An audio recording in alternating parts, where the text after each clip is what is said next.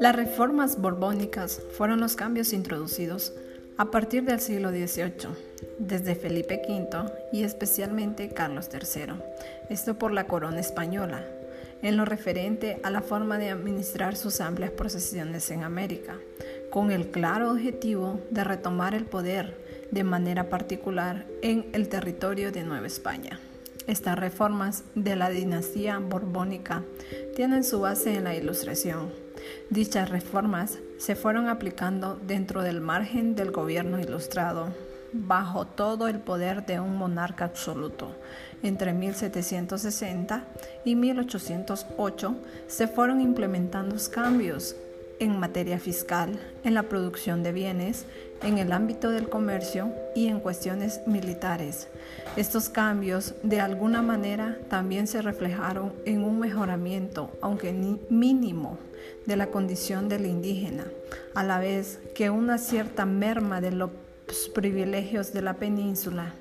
Todo esto se vio reflejado en un crecimiento económico de la colonia se denomina así al conjunto de grandes cambios económicos, políticos y administrativos que impulsaron los reyes borbones de España durante el siglo XVIII para la metrópolis y sus colonias. Estas reformas fueron iniciadas por Felipe V de 1700 a 1746, continuadas por Fernando VI desde 1746 hasta 1759 y desarrolladas principalmente por Carlos III desde 1759 hasta 1788.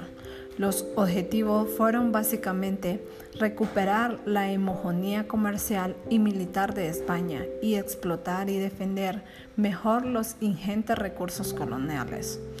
El fuerte incremento de la población durante el siglo XVII creó nuevas necesidades y problemas que los monarcas no pudieron resolver. La lentitud y la corrupción administrativa caracterizaban la administración colonial. Las potencias rivales, siendo Inglaterra y Portugal, se expandían impunentemente e inundaban Sudamérica con mercancías de contrabando.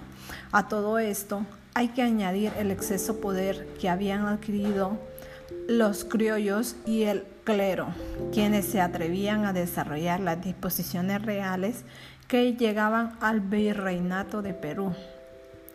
Los reyes borbones, principalmente Felipe V y Carlos III, emprendieron la colosal tarea de renovar la vieja estructura colonial que habían dejado los borburgos apoyando por ministros y asesores ilustrados, llevaron adelante las famosas reformas borbónicas.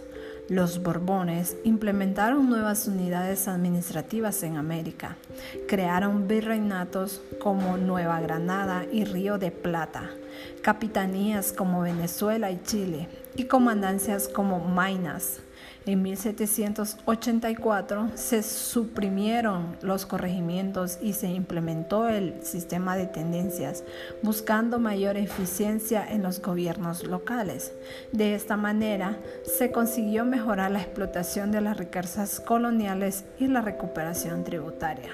Los Borbones hicieron grandes esfuerzos por contrarrestar la hegemonía comercial y marítima de potencias rivales como Inglaterra y Holanda prósperos países impulsados por la primera revolución industrial.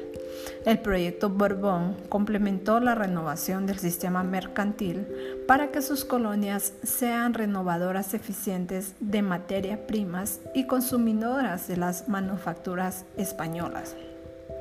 La colonia apoyó a la burguesía peninsular, favoreciendo la industria y protegiendo sus mercados.